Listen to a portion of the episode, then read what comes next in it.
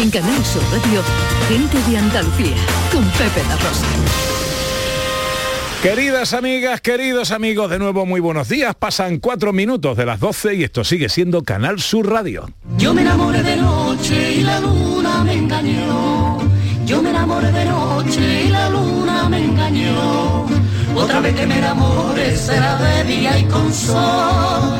Otra vez que me enamore será de día y con sol. Ya están aquí los tres de Castilla, que hoy son dos. Hola, profesor Carmona, buenos días. Muy buenos días, Pepe. ¿Cómo está usted, hombre? Te cuento lo bueno, ¿no? Sí, claro. Lo, lo bueno es que me acabo de pegar un desayuno, Pepe, con un pan que hacen en mi panadería, que tiene pasitas y todo eso, y una mantequilla holandesa que yo le echo, y luego una mermeladita. Porque es que me levanto esta mañana a las 6 de la mañana en Barcelona. Entonces me he ido, me he ido sin desayunar al aeropuerto. He volado hasta Sevilla, me he bajado, he ido a un funeral, me he ido a mi casa y ya tenía tanta y, de, y de pronto comerme ese pan con pasita y mantequilla, oh, qué maravilla de día. ¿Vosotros qué tal? Que, es que a usted le cunde mucho la agenda. ¿eh? Hombre, ya te dije, esta mañana estaba en Barcelona, pero no hay nada como desayunar con hambre, ¿no? ¿Sabes a qué me refiero? ¿no? Sí, que sí, no, sí, no es es solo el desayuno, sino cuando yo me he metido ese pan he dicho, ostras, ha sido un día duro, en lo que llevo ya de día, ¿no? Que llevo ya muy- y además con el cambio de horario, porque claro, me he levantado a las 6 de la mañana de, de hoy, que es como las 5 de la mañana para mi cuerpo. Mi cuerpo estaba diciendo, mira, que son las 5. Vamos, que el siestazo que se va usted a echar. Exactamente. Yo no hace falta que me pregunte luego qué voy a hacer esta tarde. Hola Raquel Moreno, buenos días. Hola Pepe, buenos días. ¿Cómo estás? Yo bien muy contenta, apenas he desayunado de lo bien que comí ayer. Hombre, que eso vaya- se ha vaya cochinillo, vaya cochinillo. Oh, madre mía, ¿eh? madre mía, hay que decirlo todo, lo puedo, coche. de- lo puedo decir, ¿no? ¿Qué- qué decirlo, claro. lo puedo decir porque digo, después entre milenias, porque yo soy joven, puedo dormir más porque a, a cierta edad se duerme menos, yo entiendo lo del profesor. Pero para está. gente que diga, ¿dónde como yo así cosas que se ven en la tele? Que dice tú, esto es bueno, pero está al alcance de todo el mundo en mi tierra. Yo ayer comí que de verdad no quería cenar para no estropear. Ah, pero eso para no estropear. ¿Fue San Fernando, en Cádiz? ¿Fue? No, no, fue en mi tierra. Ah, en es mi tierra, en mi tierra. Bodega mi tierra. Ese es. Grande, Oye, las grande, cosas como grandísimo son, no quería ni cenar, Qué porque pinta, digo, qué no quiero estropear yo Yo vi la foto y era maravilloso. era Profesor, se nota que no ha dormido, vamos, lo digo por los reflejos. Que digo yo, que qué alegría escuchar a los oyentes siempre al principio de este programa, ¿verdad? Este año, Gente de Andalucía arranca con los saludos de la gente de Andalucía. Buenos días, majarones. Soy José Mudarra, de Sevilla. Y aquí comienza el apasionante y emocionante programa número 186 Bienvenidos de Gente de a Andalucía. Gente de Andalucía. Y aquí comienza el programa número 177. Buenos días, soy Lola, de Granada. Aquí comienza el programa número 179 de Gente de Andalucía. Ellos ya lo han hecho. Si quieres hacerlo tú también, envíanos un WhatsApp al 670-944-958 y te contestaremos con el número de programa que tendrás que presentar. Recuerda, envíanos un WhatsApp al 670-944-958 y anímate a ser la primera voz que suene en Gente de Andalucía.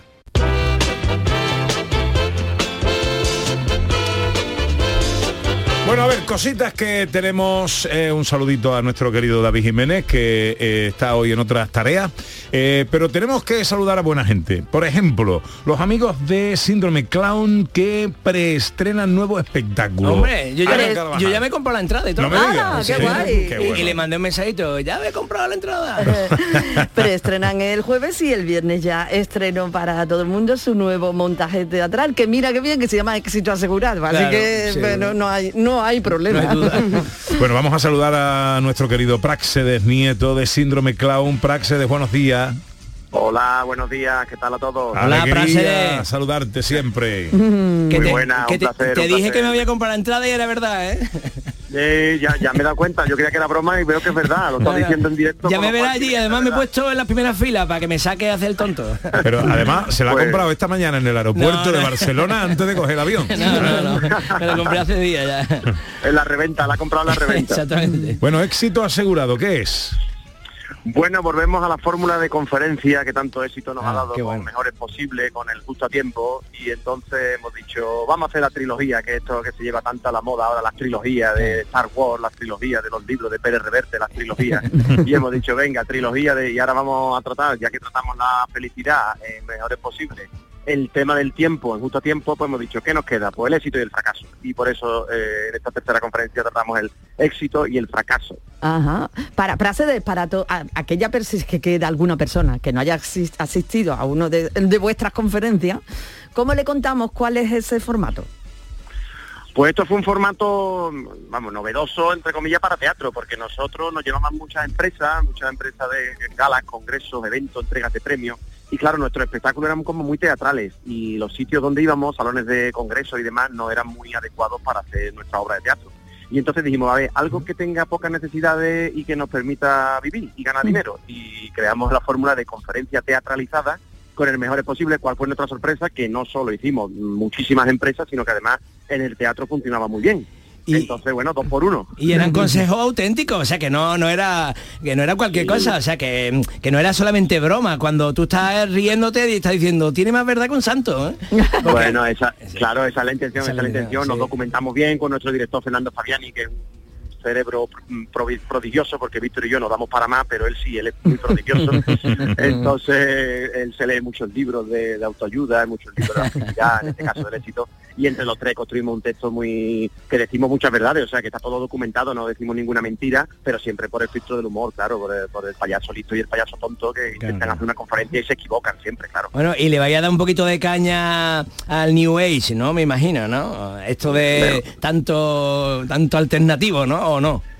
Sí, sí, no, esto del éxito, lo, lo que, lo que enseñamos a la gente es que el éxito y el fracaso son dos caras de la misma moneda, que hoy estás arriba y mañana estás abajo. Yo te digo. Que un fracaso se puede convertir en éxito, que un éxito se puede convertir en fracaso. Ya. Entonces que no pasa nada, que esto es la vida, la vida es así, la vida no es ni justa ni injusta, es lo que hay y hay que aceptarla. Entonces todo esto de los sobrecitos de azúcar de "Mm, el lunes puede ser maravilloso, mm, tú eres feliz, sé tú mismo. Vamos a ver, vamos a ver, un momentito, un momentito, hay que saber a quién se le dice quién sé tú mismo, que hay gente, a Putin no se le puede decir sé tú mismo, por ejemplo.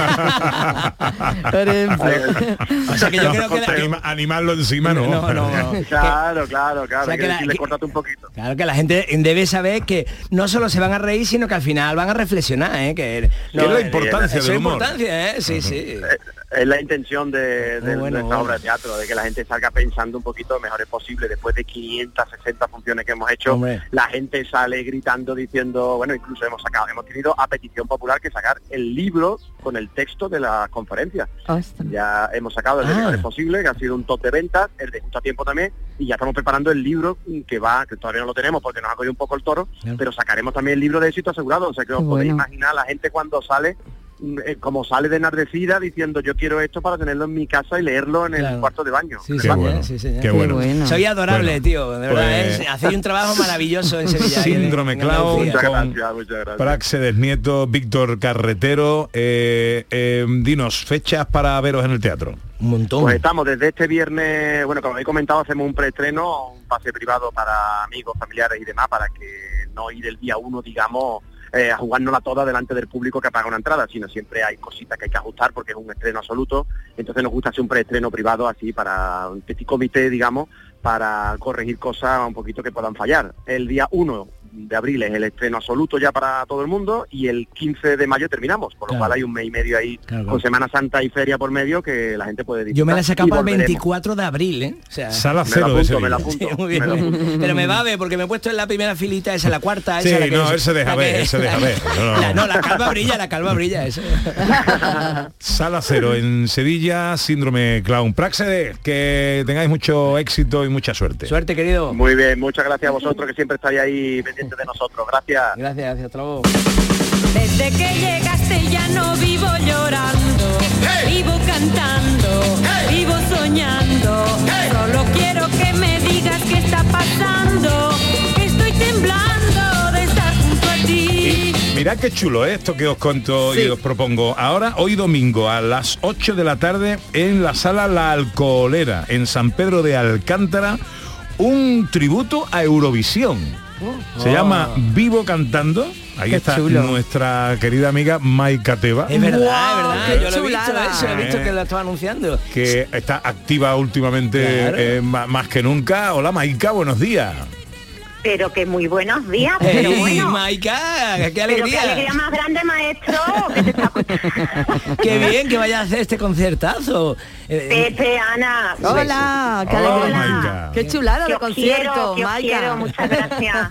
Oye, ¿qué es esto? Cuéntanos.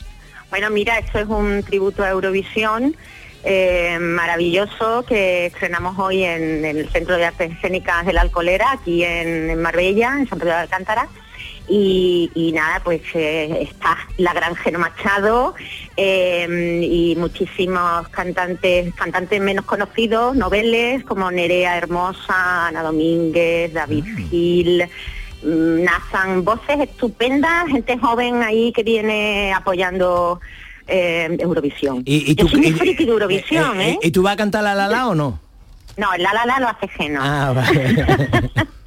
Yo voy a cantar eh, Rise Like a Phoenix, Ah, de Conchita Burr. Eh, um, ¿Qué más, qué más, qué más? Eh, Ne Parti Pas sur Moi, de Celine Dion, que Ah, ganó en el bonito, 88. qué Es que ya te digo que soy una friki. Qué Muy bueno. bien. Oye, eh, Pongo la parte lírica, digamos, del, del asunto. y, y esto, eh, ¿quedan entradas ya? ¿Se pueden comprar más entradas? O esto- Algunas quedan, algunas quedan. Eh, en internet podéis hacerlo en universe.com Ujú. o en la taquilla del teatro, toma ya. Esto es la alcoholera, La alcolera. en San Pedro de Alcántara. En San Pedro de Alcántara. Qué buen sitio. buen sitio ese, ¿eh? qué buen Sí, sitio. Eh, profe, Ya hoy pa' parece que no hay calima, ¿eh? Hoy Eh, parece que la calima se nos ha ido un poquito. Vosotros entre los días de ensayito antes y los posteriores vais a estar allí la gloria, ¿no? Pero Ya estamos, Ya hemos estado, bueno, tú sabes, con la calima que ha habido aquí, ya sabemos, pero bueno, hemos estado muy bien, Muy bien, eh, un espectáculo con un despliegue audiovisual eh, estupendo y, em, ¿Y lo vais a mover o no? nada. Pues va- ¿Se va a mover por Estamos, Andalucía? Claro, Muy bien, muy claro, bien. lo vamos, esa es la intención, maestro. Muy bien. ¿Tú también te vas a comprar la entrada y vas a estar en primera fila? Hombre. Y yo, y yo. hoy, hoy no le va a dar tiempo. Hoy no le va a dar tiempo. Me pero- encantará, me encantaría, ¿eh? Pero San mira, Pedro Alcántara. el- lo- los cielos dice la, pre- eh, la previsión que para el día de hoy en la zona occidental y medio oriental de Andalucía van a estar despejados. Imagínate ahora terminamos el programa Hombre, y Guau. nos vamos a una calita de por ahí de Marbella Hombre, a tomarnos un pescadito o un arrocito y luego nos Y vamos a ver a vamos a Maika concierto, Teba. ¿eh? Qué maravilla. No es mal plan, ¿eh? Es un buen plan, No es mal un plan. Es planazo, vamos. Bueno, Hay muchos andaluces por allí que lo tienen fácil, ¿eh? O sea que animamos que la gente vaya. claro. Por favor, estamos a las 8 de la tarde, os esperamos con los brazos abiertos y, y a disfrutar y a poner eh, alegría en este mundo, que un día de esto vamos a explotar, ay Dios mío de mi alma. Vivo cantando, tributo a Eurovisión con Geno Machado y Maika Teba, eh, la cabecera del cartel, y luego un montón de magníficos artistas que van a rendir homenaje a las grandes canciones de la historia de Eurovisión. Maika, que vaya todo muy bien, a disfrutar. Muchas gracias la, la. siempre, Pepe. Gracias a todos. Nos vemos. Tengo ganas de ir para allá y daros una. Claro. Vente, que esta es tu Beso, casa, Maika. Maika, cuando tú Vámonos, quieras. vamos. Venga.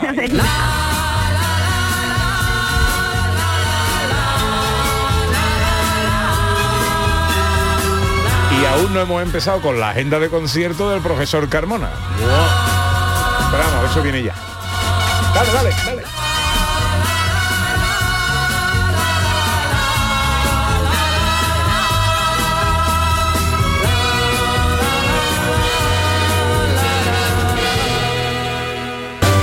En Canal Sur Radio, gente de Andalucía con Pepe da Rosa.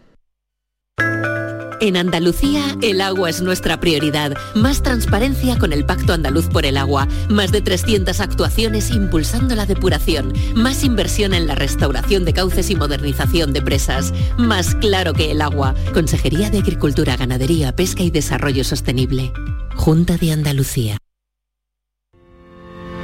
Todos nuestros programas están en la radio a la carta de Canal Sur Radio, la radio de Andalucía en Sevilla. ¿Te está afectando la subida de la luz? Claro que sí. Por eso en Insolac Renovables instalamos paneles fotovoltaicos de autoconsumo con los que podrás generar tu propia electricidad. Y ahora con las nuevas subvenciones de la Agencia Andaluza de la Energía lo tienes mucho más fácil. Entra en insolacrenovables.com e infórmate de las ventajas que tiene el autoconsumo. Insolac, expertos en energías renovables desde 2005. ¿Eres de los que se desesperan cuando no carga un vídeo en YouTube? Vente a Unicable y combina nuestros servicios de fibra, móvil y televisión como quieras. En Unicable encontrarás tarifas de otro planeta. Visítanos en La Rinconada, Umbrete, Cantillana, Santiponce, La Puebla del Río, San José de la Rinconada y Alora, en Málaga. Encuéntranos en unicableandalucía.com. Recuerda, tu operador local es Unicable. A ver cuántas preguntas aciertas. Día Mundial del Agua. 22 de marzo. Día Mundial de la Tierra. 22 de abril. Terminación del año en el que estamos. 2022. Formas de salvar el planeta. 22. Aún estás a tiempo. Acuariosevilla.es Gente de Andalucía. Con Pepe de Rosa.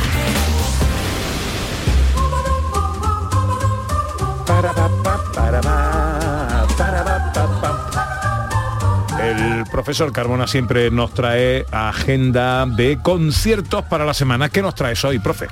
Realmente hay muchos conciertos ahora por el tema de cuaresma, pero os traigo mi concierto. Me tenéis que perdonar que esta vez hable de mi concierto porque no es por mí, de verdad, es por Mozart, por la orquesta, el coro, los solistas maravillosos que van a cantar en un concierto que va a ser de entrada libre el próximo sábado, día 2, a las 9, a las 9 de la noche, en la iglesia de San Jacinto de Triana, en Sevilla. Eh, cantaremos la gran misa en do menor que suena así de bonita, mira.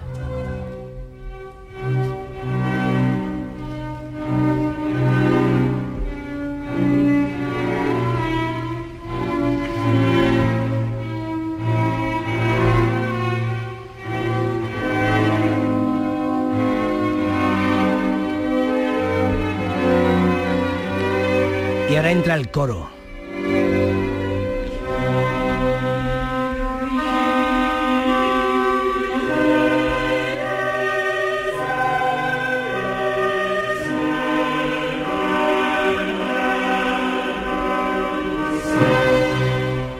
Bueno, esta es la maravillosa misa que hizo Mozart para su mujer, para su propia boda. Y mm, eh, realmente los expertos consideran que es mejor que el Requiem, porque además el Requiem no lo terminó, y que es una obra rica, es maravillosa, tiene una parte fantástica. Tiene, por ejemplo, esta fuga. ¿Os acordáis lo que era una fuga? Una fuga es cuando aparece una melodía, luego esa melodía aparece en, la domi- en, otra tonalidad mm, por encima, luego aparece, eh, vuelve a la primera tonalidad, luego aparece en otra tonalidad, va eh, entrando encabalgadamente. Mira cómo suena. Esta es la melodía. Y ahora entra en la segunda voz. Y los de abajo siguen moviéndose haciendo cosas, claro. Y ahora entra la tercera voz, con el mismo tema. Y ahora por debajo se están moviendo las otras tres voces, claro. Y entra la cuarta. Esta forma, la forma fuga, se inventó en el barroco, ¿no? Y es una... Pero, pero Mozart es clásico, es del periodo siguiente. Entonces, él coge esa forma y la lleva a su, a su culminación más absoluta. Mm, porque es una manera simplemente de crear tensiones. No es que esto sea bonito en el sentido de una melodía bonita. Ahora luego vamos a escuchar una melodía bonita, pero esto es tensiones y tensiones. Y el coro y la orquesta y creciendo y tal. Bueno, ¿qué es lo que hace cuando ha presentado todos los temas y tal y cual? No se le ocurrió otra cosa que presentar el mismo tema en formato espejo. O sea, si antes hacía kun san, ahora hace kun san. O sea, si iba para arriba, ahora va para abajo. Cuando va para abajo, va para arriba. Entonces lo hace en forma de espejo. Y el oyente casi ni se entera. Mira, así suena el segundo tema en espejo.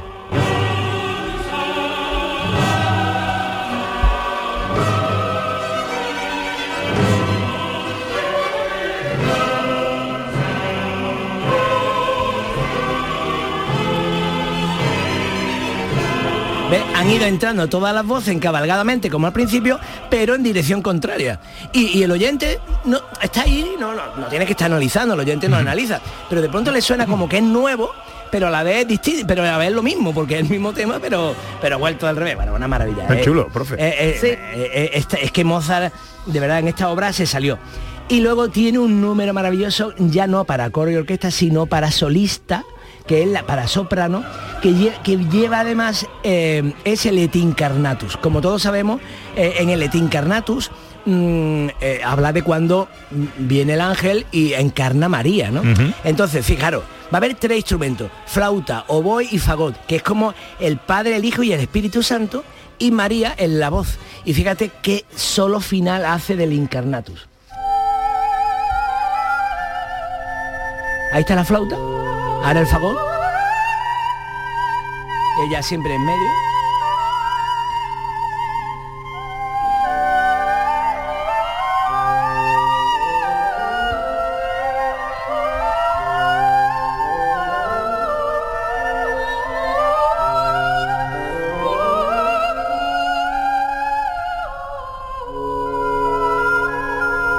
No, sabrás quién es la criatura que canta. Es es una belleza. Eh, esta, esta soprano, claro, no es la que va a cantar porque la nuestra es mejor.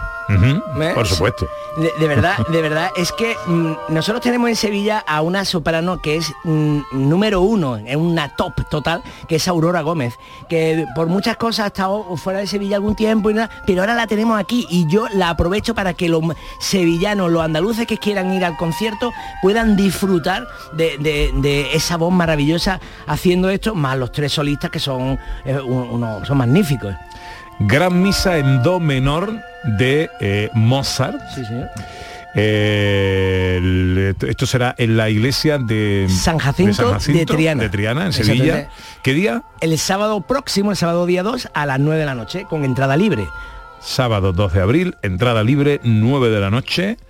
Eh, el gran Amadeus, Sí, señor. el día que se salió, ¿no? Este dice usted que aquí... De verdad, esta es la obra, para mí es la culminación de su música sacra, ¿no? Claro, las óperas son otra cosa, pero dentro de la música sinfónico-coral, esto es lo, lo mejor, ¿no? Mira, me ha gustado tanto lo que me has traído, profesor, que ahora tengo yo, ahora soy yo el que tiene un regalo para ti. A ver.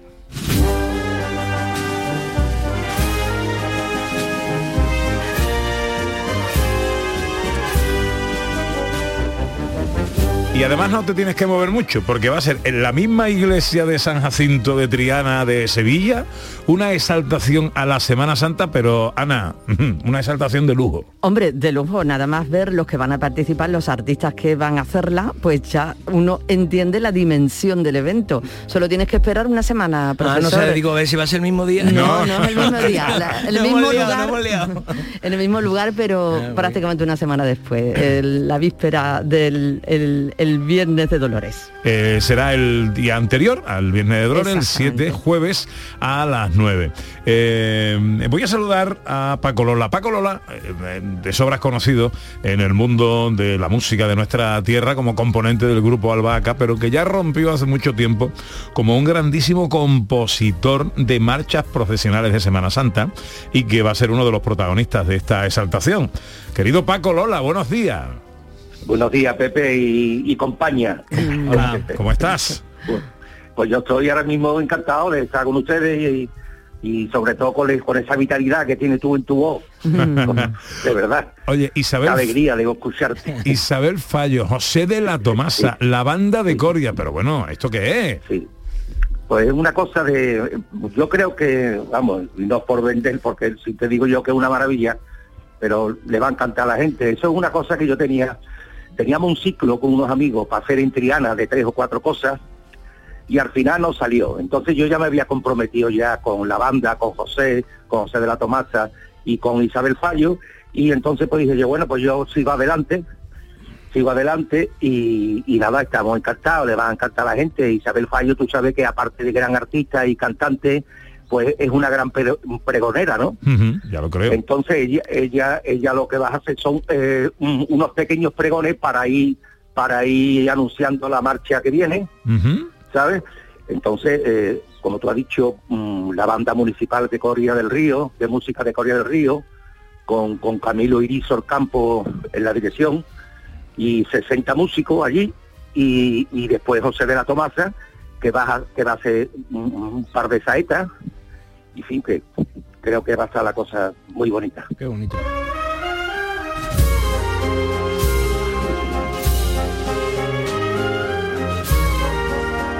Estamos hablando de palabras mayores, ¿eh? Sí, señor. José de la Tomasa, eh, los pregones las pequeñas introducciones a modo de pequeño pregón de Isabel Fallo que lo borda diciendo, porque dice muy bonito Isabel Fallo, eh, y las marchas de Paco Lola, y todo esto con la banda municipal de Coria. Bueno, yo esto, profe, no me lo perdería, ¿eh? Hombre, y además con saeta incluida, a mí me encanta la saeta. ¿eh? Pues el 7 de abril a las 9 de la noche, el sitio ya lo sabe porque es la misma iglesia en la que tú vas a tocar. Y, y esta banda que está, esta, esta marcha que estamos escuchando Es de Paco Lola. Hombre, esta esta es es, una marcha preciosa. ¿Eh? Tú eres mi estrella, ¿no, Paco?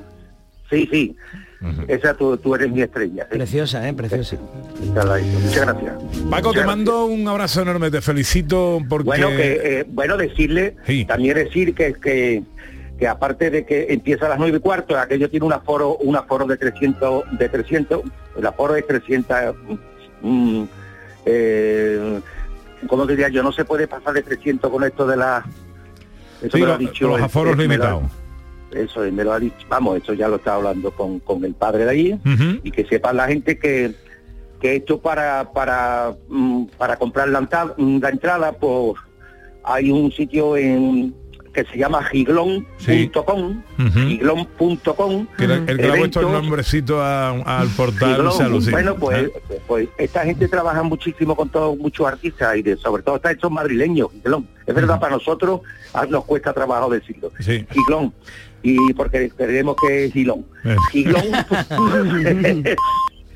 Punto com y después hay un punto de venta también físico que es allí en Triana, en la calle San Jorge, en Cerámica Ruiz, número 27. Sí. Sí. Pues Cera- Cerámica Ruiz. mm, recordamos, o en Cerámica Ruiz, en la calle San Jorge, que está allí al lado del Altozano, o es, eh, giglón.com, las dos. Giglón. Y ah, eso en eventos, en, en eventos y, y, y la cuares, y la cuaresma en Triana, perfectamente. Paco, que vaya todo muy bonito. Te mando un abrazo Muchas enorme. gracias, Pepe, a todo el mundo allí, un abrazo a todo el mundo. Adiós, amigo, adiós. Adiós, adiós. gracias, adiós.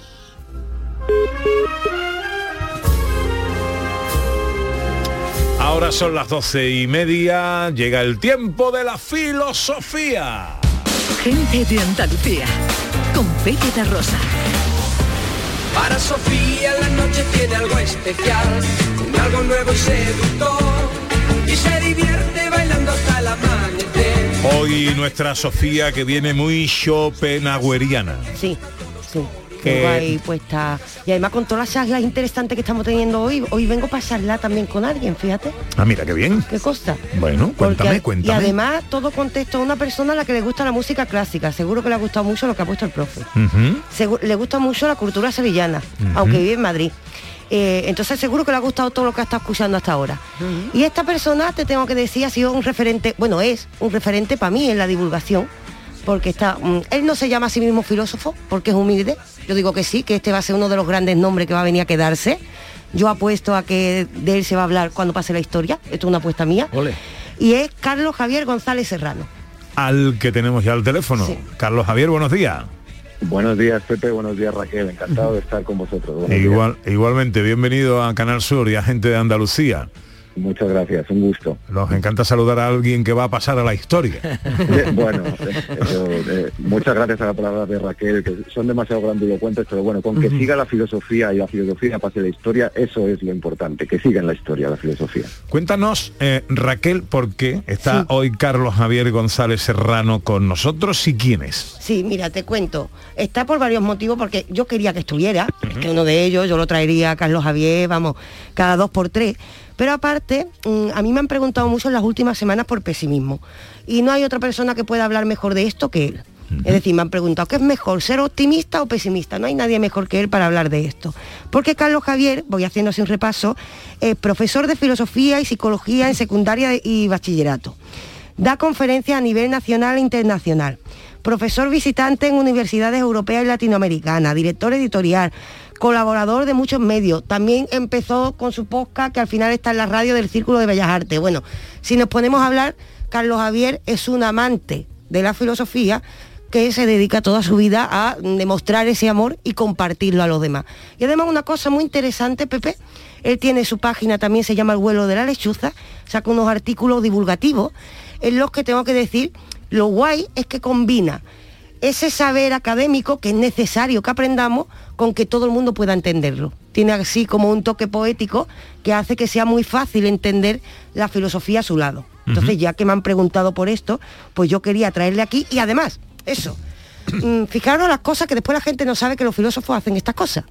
Hace poco, y si no ahora ya le pregunto directamente a Carlos, el viernes, Carlos, estuviste en una conferencia de astrobiología, si no me equivoco. Sí, sí, Claro. estuve, estuve, estuve con la bióloga, astrobióloga Esther Lázaro hablando en un diálogo sobre las posibilidades o qué implicaciones tendría tanto científicas como filosóficas del hecho de que hubiera vida más allá de la Tierra. Y estuvimos charlando dos horas en el mítico café de Gijón de Madrid, eh, ahí en Recoletos.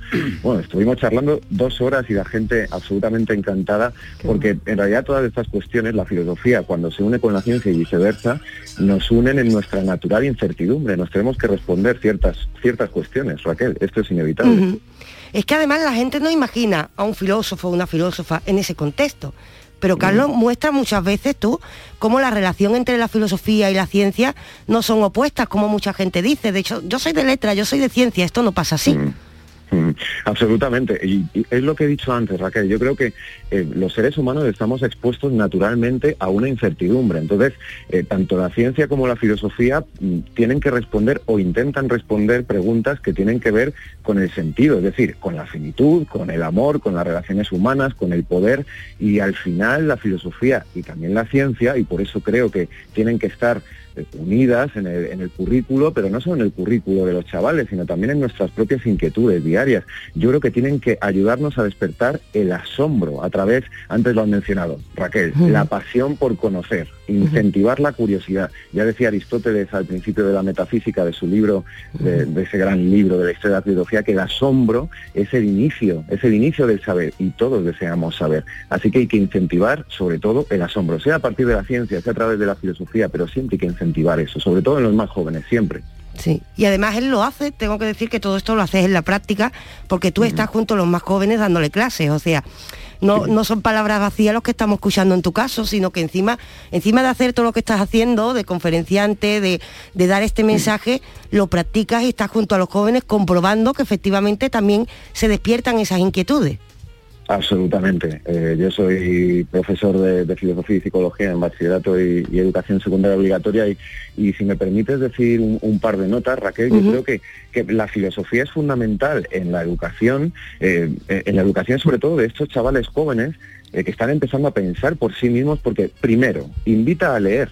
Raquel, es decir, a crear una pausa. La filosofía intenta frenar un poco ese aceleracionismo al que estamos todos sujetos en esta sociedad que está absolutamente alocada eh, y también invita a pensar y además algo que me parece muy importante, a hacerlo en común. Yo siempre lo digo, se lo digo a mis alumnos, a mis alumnas, que el aula es una especie de polis, es una especie de ciudad donde se intercambian argumentos, donde se intercambian razones y, y más allá de los conocimientos que se intercambien, que, que pueda transmitir a, a mi alumnado, Raquel, creo que lo importante de la filosofía es que imprime una actitud. Es decir, no dejarse resbalar, como decía nuestra queridísima malagueña María Zambrano, eh, la beleña María Zambrano, que no nos tenemos que dejar arrastrar por la vida, tenemos que coger las riendas de la vida, coger eh, por, los, por los cuernos a la vida y tenemos que pensarla, tenemos que enfrentarnos a ella con armas intelectuales. Y esas armas intelectuales nos las da, en primer lugar, la filosofía, Raquel. Muy de acuerdo con todo Sí, esto. Totalmente. Y además es que a mí lo que me gusta es que lo escuchamos, lo pone en la práctica y claro, Carlos Javier tiene mm, una potencia en su mensaje en ese sentido, porque eh, me consta que lo pones en práctica. Ahora bien, cuando dice lo de luchar y enfrentar a la vida, yo ya voy a aprovechar, porque además se lo advertí a él. Eh, he recibido la pregunta de qué es más coherente, ¿no? Ser pesimista o ser optimista, porque encontrar el realismo o una actitud realista es muy complicado. Y bueno, tengo que recordar que, mm, que el caso de Carlos Javier es especial en este caso porque has estudiado muchísimo el pesimismo, porque bueno, entre otras cosas es presidente de la Sociedad de Estudios de Schopenhauer en español, eh, bueno, mm, tiene un largo recorrido en estudios de pesimismo. Entonces yo ya aprovecho que tú estás aquí y te pregunto, ¿qué es el pesimismo? Carlos, ¿qué, qué es esto? Bueno, yo lo pondría un poco, Raquel y Pepe, un poco al, al optimismo. Eh, quiero decir, el ser humano necesita vivir esperanzado, naturalmente. Necesitamos vivir proyectados hacia el futuro. Esto, esto es una, una constitución o un imperativo casi biológico. Ahora bien, creo, y esta es mi hipótesis, que vivimos anclados a una especie de dictadura de la felicidad. Todos los días, por redes sociales, a través de anuncios, por todos lados se nos dice, tienes que aprender a gestionar tus emociones. Y yo lo que digo es, es que no somos máquinas. No, también hay que, más que gestionar las emociones, lo que hay que hacer es comprenderlas. No somos máquinas y muchas veces lo que ocurre y lo que, lo que veo, Raquel, es que se condenan emociones pues como la tristeza, como la frustración, que son procesos totalmente necesarios y fundamentales en la vida. Y el imperio este de los, de los libros de autoayuda, que yo no tengo nada en contra de, si a alguien les, le puedo ayudar, fantástico, perfecto, pero mm, muchas veces se comercia con las emociones y se vende la felicidad como si fuese un producto hecho y no, como decía Aristóteles, una actividad, un proceso. La, la felicidad al, al final es un proceso. Entonces, creo que esto, hasta aquí el optimismo, Raquel. Y si me permites ahora un par de notas que se me ocurren Sí. así sobre el pesimismo, que claro, la gente se, se suele plantear el pesimismo como algo que nos invita a ver la vida desde la oscuridad, desde el- la no esperanza. Y, y yo creo que nos abre a todo lo contrario. El pesimismo, digamos, por un lado puede ser antropológico, es decir, esto que dice el ser humano no cambia nunca, el ser humano siempre va a ser, eh, siempre va a cometer atrocidades como las que estamos viendo ahora a nivel internacional, y un pesimismo cosmológico que dice que el mundo nunca irá a mejor. Ahora bien, Raquel, yo creo que de esto, de esta vertiente pesimista de la existencia, estas constataciones pueden ayudarnos a humanizarnos. Fíjate, esta, es, esta es mi tesis, que el realismo pesimista o el pesimismo realista eh, nos puede ayudar, porque yo lo que defiendo es que el pesimismo es un humanismo, porque ¿a qué nos expone el pesimismo? Al sufrimiento ajeno. Cuando nosotros sufrimos y cuando nos damos cuenta de que el otro también sufre.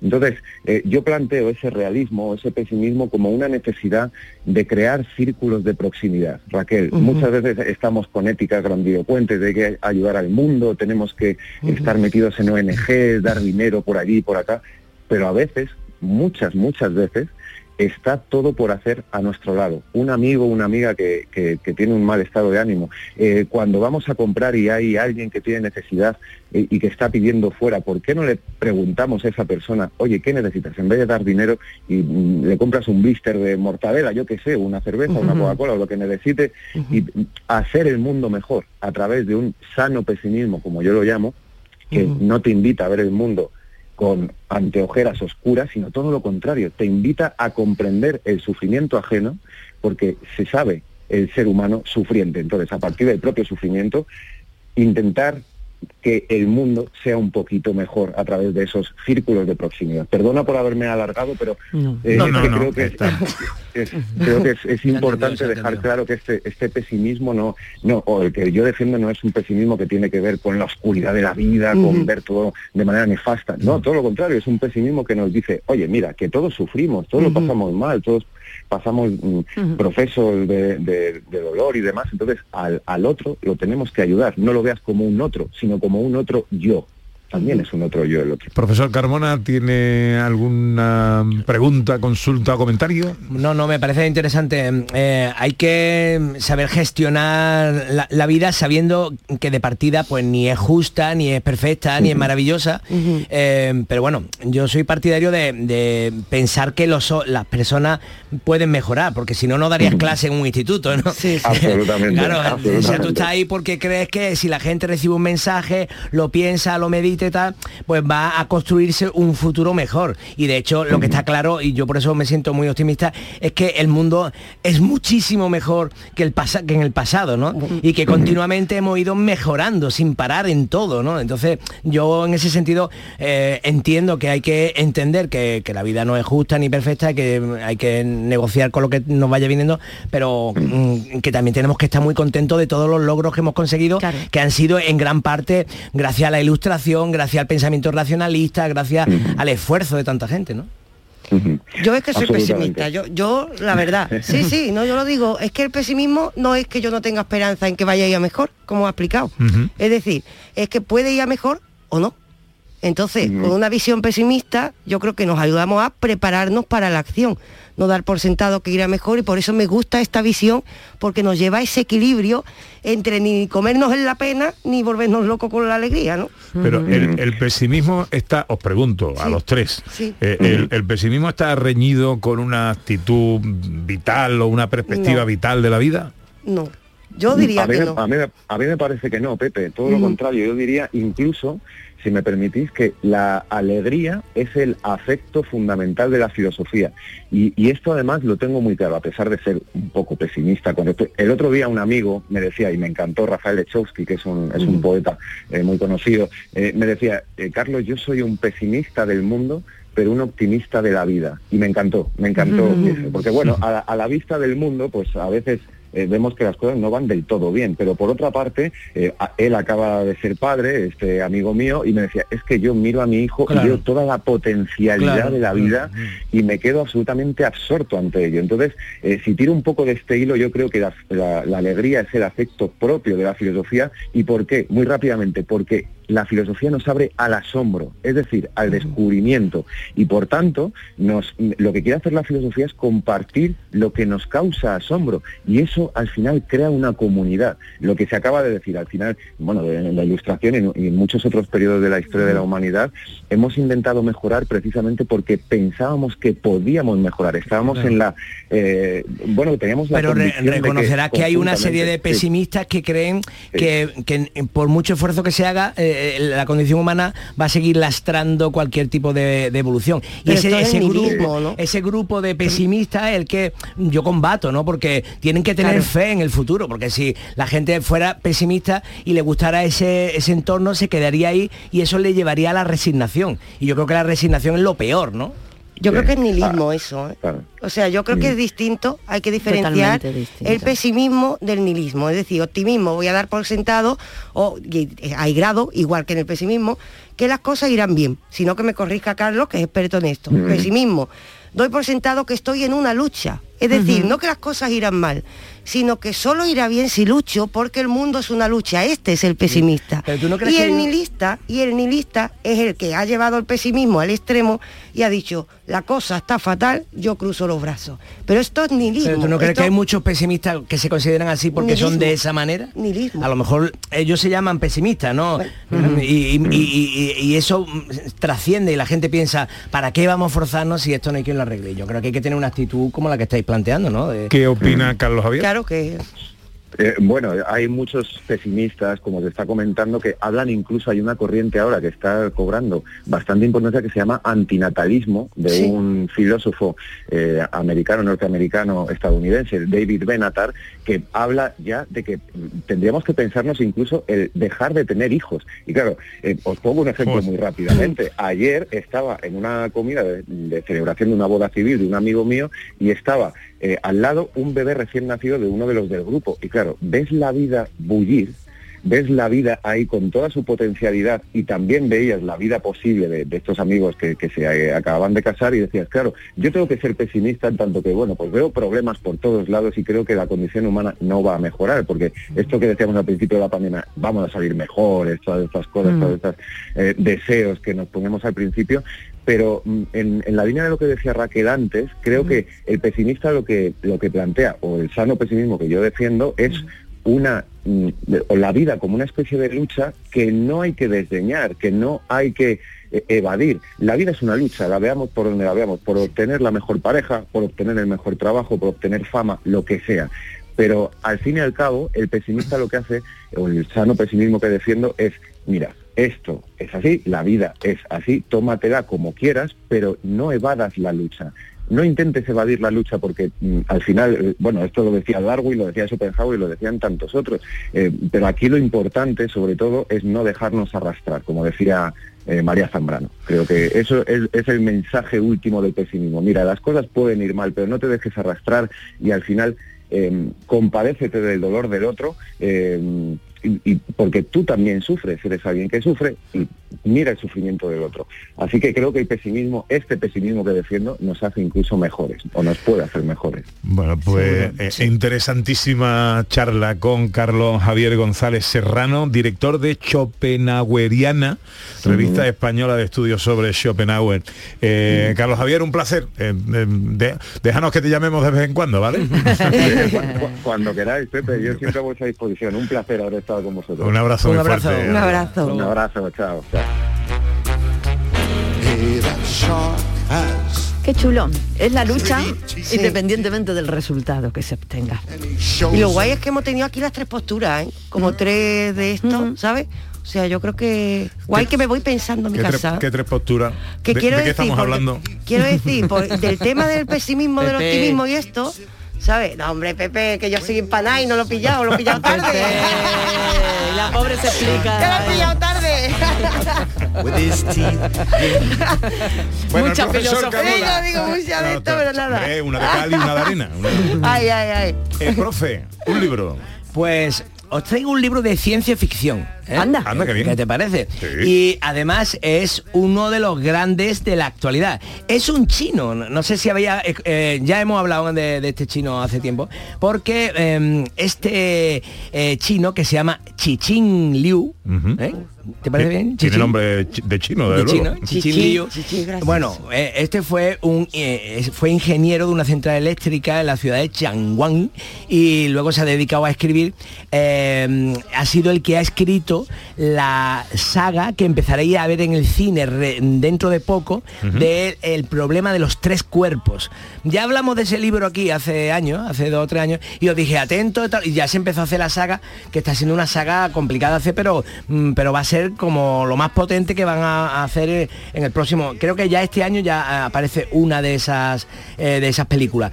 Mm, que no es una serie de televisión, es una saga de cine, ¿no? Eh, y ahora eh, se ha publicado su libro de relatos de ciencia ficción que se llama Sostener el cielo. Sostener el cielo. Lo bueno de, de los relatos es que mm, mm, podéis comprobar eh, si tengo razón o no, si es tan bueno como dicen. Es el, eh, es el libro del año del Financial Times y eh, es el autor preferido de ciencia ficción de Barack Obama y de Mark Zuckerberg, eh, que, que ya creo que es una referencia, ¿no? Entonces, mm, en, en sostener el cielo eh, nos lleva a través del tiempo y del espacio, por ejemplo, de una comunidad rural en las montañas donde unos estudiantes tienen que recurrir a la física para pre- prevenir una invasión alienígena, a las minas del de carbón de la región septentrional de China, en la que una nueva tecnología podría llegar a salvar vidas o a desatar un incendio que arderá durante siglos. O de una época muy parecida a la nuestra, en la que eh, ordenadores de supercuerdas predicen todos nuestros movimientos, a también historias dentro de 10.000 años, cuando la humanidad al fin haya conseguido empezar de cero. O sea, muchas historias y siempre con, con relatos, con, con planteamientos chulísimos. Mm, eh, os lo aconsejo mucho este libro, me lo estoy leyendo y me lo estoy pasando en pipa. Recuérdanos el título. Sostener el cielo de Chixin, o sea, se escribe C-I-X-I-N, Chixin Liu. Dame un minuto tiene nuestra filósofa para hablarnos de un personaje. ¿Qué personaje traemos hoy? El que pega Me lo, hoy. ima- me lo imagino. Claro, claro, hemos estado hablando Schopenhaueriana, Schopenhauer, ¿por quién es este nota? Vamos a verlo, ¿no? Vamos a ver en un minuto quién fue Schopenhauer. El nota. Schopenhauer era un nota. Es decir, si buscamos una foto de él, vamos a ver una cara de mala leche, que vamos. De hecho, es conocido porque también tiró a su vecina por la escalera porque no le dejaba estudiar. No vamos a decir que era un ser humano ejemplar, pero era una mente privilegiada. De hecho, lo situamos en el romanticismo. Y en el romanticismo él nos, nos trae ya la filosofía oriental, los primeros pensamientos de la filosofía oriental, y en su obra El mundo como voluntad y representación nos mete la idea de que el mundo es una representación mental. Es decir, lo que solemos decir hoy, que el mundo es interpretación, que el mundo es una perspectiva, con lo cual nos traen un avance en el conocimiento enorme, aunque tenía esa mala hostia que le solía caracterizar. Era de carácter pesimista, pero a pesar de ser pesimismo, fue el, que inspiró, digamos, la filosofía de Nietzsche. Y Nietzsche fue el que nos trajo el vitalismo, porque Nietzsche asumió esa idea de que la vida es una constante lucha, pero si la afrontamos, al final encontramos motivos para afrontar esa lucha. Así que ese pesimismo, esa mala leche, llevó a la vitalidad. Muy bien. Hoy me Aguanta un segundo, ¿no?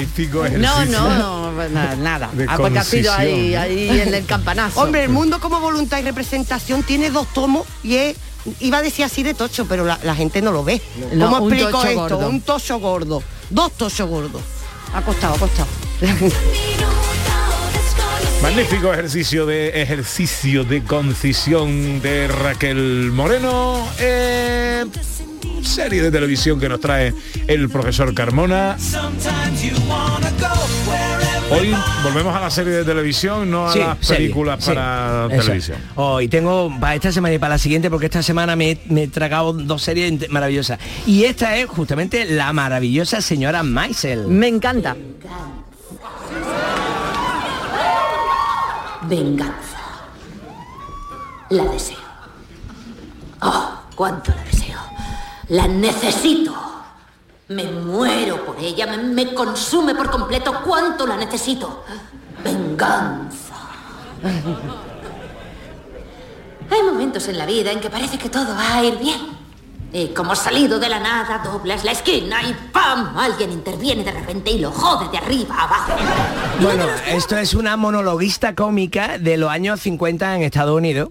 Y Dios mío, qué estética, ¿verdad? Es maravillosa, Ana? es maravillosa. Tienen una estética, unos Oh. guiones con un humor de una finura. Sí, sí. Y bueno, la historia de ella, porque una monologuista en los años 50 cuando la, la mujer estaba... Sí, señora. era dificilísimo, vamos. Y, y además que iba súper arregladita, o sea, Bueno, lo que los sería modelos una son- señora, una ama de casa elegante, bien arreglada, que se sube ahí al escenario a intentar hacer monólogos cómicos, siendo de más judía, ¿no? Que ahí hay una mezcla que, que es como de la alta sociedad y tal. Entonces, claro, era como una cosa, los padres prácticamente que le dejan de hablar directamente. Y esto ya es la cuarta temporada, Pero, pero, la, es que la serie es eh, sobre la vida de esta monologuista. Sí, ¿o sí, sí, sí, sí. Sí, sí, sí, La sí, historia de una monologuista que quiere conseguir el éxito como monologuista en un entorno en el que es difícil conseguir eh, ser monologuista y además ser monologuista cómica, ¿no? Y entonces se enfrenta con, bueno, hay, hay otros grandes monologuistas en el teatro norteamericano. Él- ella vive en Nueva York, entonces todo esto eh, va en torno a Nueva York. Pero la escenografía, los, la ropa, los sombreritos, personajes. los sombreritos de las mujeres.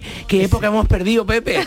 Eso- esos Ella viste tú con una elegancia, bueno. además le importa mucho cómo va vestida. Sí, y y bueno, todos los que están a su alrededor, ¿eh? Sí, de verdad, sí. es una es que es un placer visual. Tú estás ahí, en la- estás siempre sonriendo porque la serie es maravillosa. Y bueno, todas las, la- las temporadas han sido chulas, pero esta me ha encantado, lo he disfrutado, es que no he podido parar de verla. ¿Hay que La verla desde el principio? No, podría, podría no, podría verla Pero verla desde el principio, porque es chulo. Hombre, disfrutarla entera lo máximo posible, claro. ¿Qué duración tienen estos capítulos?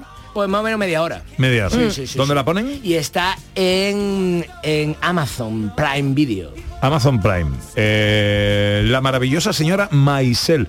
No confundir con Maciel. Se escribe parecido, ¿verdad? Se eh? escribe muy parecido. Vamos, es un salto de una Mira, vocal, ¿no? gracias a eso me voy a acordar del nombre. Claro. Después se me olvida. hoy con lo del, del espectáculo de Eurovisión. y- Norma mnemotécnica. Ay, sí, sí. Eso es. La maravillosa señora Maisel, cuarta temporada en en, en, en Amazon. Amazon Prime. Pon Amazon aquí, Prime. pon aquí el guion. María Chamorro ya bajó el audio la semana pasada. Muy bien, muy bien. María Chamorro está en todo. Palabras más, palabras más, palabras menos. Es lo que ¿De qué palabra no pasamos hoy, Raquel? Me cuesta porque no la pronuncio bien. Me da cuenta ensayándola. Pues se pronuncia despacito y lo haces bien. A ver, perspectiva. Mira, Mm, a mí cuando, me tengas, cuesta también. Me cuesta, ¿eh? cuando tengas ahí una, una Sí. cosa de estas como piscina, Sí. ascensor, lo que se hace es ponerle una vocal después de la eh, S, por ejemplo. O sea, tú im- imagínate la vocal E detrás de la S y tú lees perse, perspectiva, ¿vale? Perspectiva. ¿vale? Eso te ayuda, perse- perspectiva. Sí, sí, y sí, te sí. sale, y te sale. Perspectiva. Exactamente. Bueno, pero hemos entendido, ¿no? Que hemos estado hablando de que el mundo es una interpretación y vamos a hablar de la palabra perspe- espera, perspectiva. Perspectiva. Ahí está, ahí un poquito mejor. Eso es. Esta palabra significa etimológicamente, procede del latín, como del latín después del- al griego, mirar a través de algo. ¿Por qué la traigo? Porque es muy curioso. Porque con esta palabra ya se nos está chivando cómo aprendemos todo lo que sabemos sobre el mundo. Nosotros en realidad a través de nuestro sentido tenemos como una especie de mirilla. Y el conocimiento hace que la mirilla por la que vemos el mundo se vuelva cada vez más grande, más grande. Es decir, el conocimiento, la filosofía, la ciencia amplían la perspectiva, que es que el mundo lo miramos a través de algo.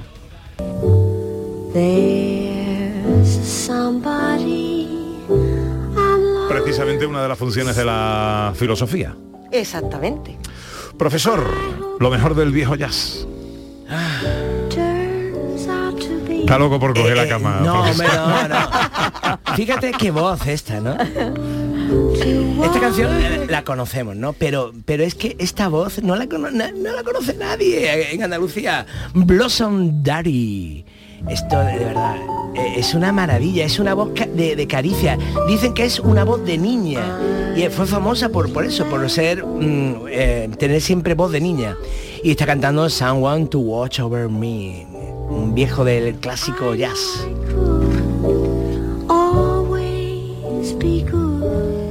Entonces lo pone usted en el spot y con los auriculares, después de comer, ahora en su casa, con la cabeza así medio derramada por el sofá y no te digo lo que tarda, ¿eh? Vamos, marca un terremoto con epicentro en el centro de Sevilla. Del cabezazo. Del cabezazo. Bueno, no le voy a preguntar al profesor Carmona porque es evidente si lo haré a No, Raquel. no, pero esta noche hay que verlo, Oscar. Esta noche, Ah, esta noche quiero solo. dormir la siesta para luego verlo, Oscar. Es cosa importante esta noche, ¿eh? Bien, bien, bien, bien. Eh, ¿Y Raquel Moreno qué va a hacer hoy? Yo voy a andar mucho, que me ha dado por hacer deporte, me estoy poniendo ahí buenorra. Muy bien. bueno, pa- pasad eh, una buena tarde los dos, queridos míos. Ahora, con la música de Blossom Daddy, llegamos a la una. Tiempo para la información. Mira, mira que se acaba de asomar ahora por ahí, hablando de cabezazo. El que va a Santana también es malo, ¿sabes?